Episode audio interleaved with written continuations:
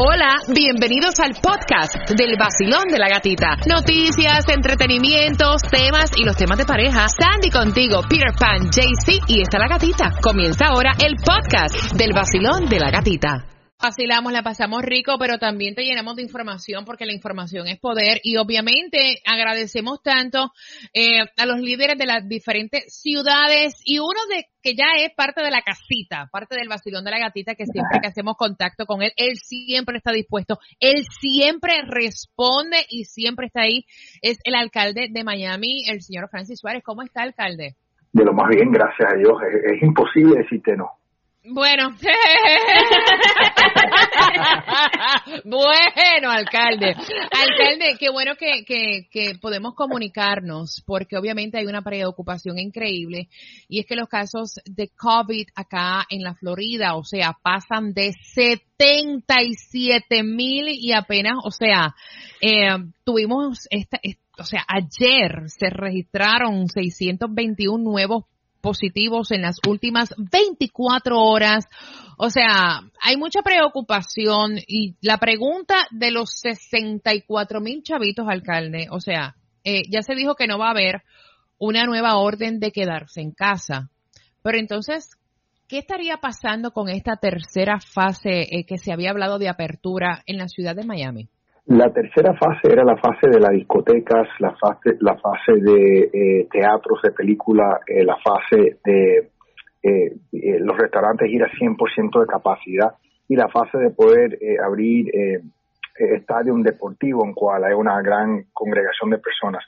no estamos listos para, para ir a esa fase.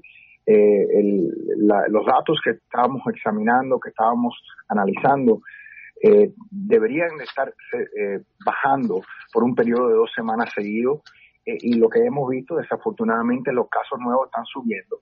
Estamos viendo el porcentaje de personas contagiadas que se examine está subiendo y la única cifra que por el momento se mantiene saludable es el, la cifra de, de, la capacidad de los hospitales para dar tratamiento a personas que tienen eh, necesitan tratamiento de, emergencia, que es, un, es un, una cifra eh, esencial, ¿no?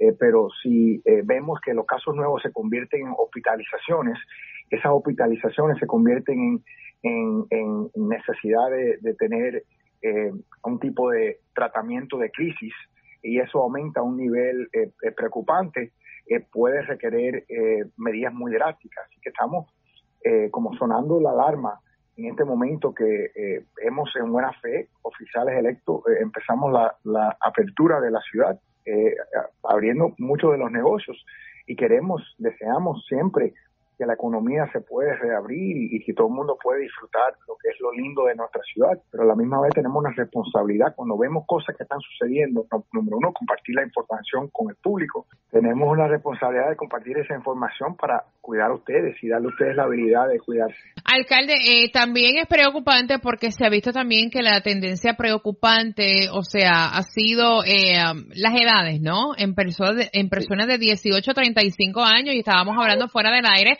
los jovencitos, pero esos jovencitos comparten también con personas de más edad.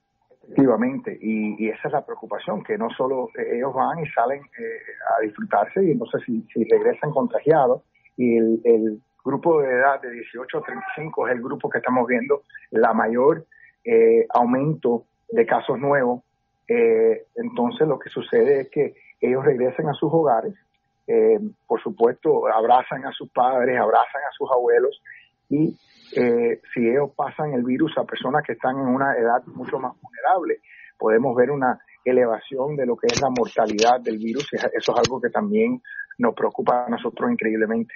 Mire, alcalde, de verdad que muchísimas gracias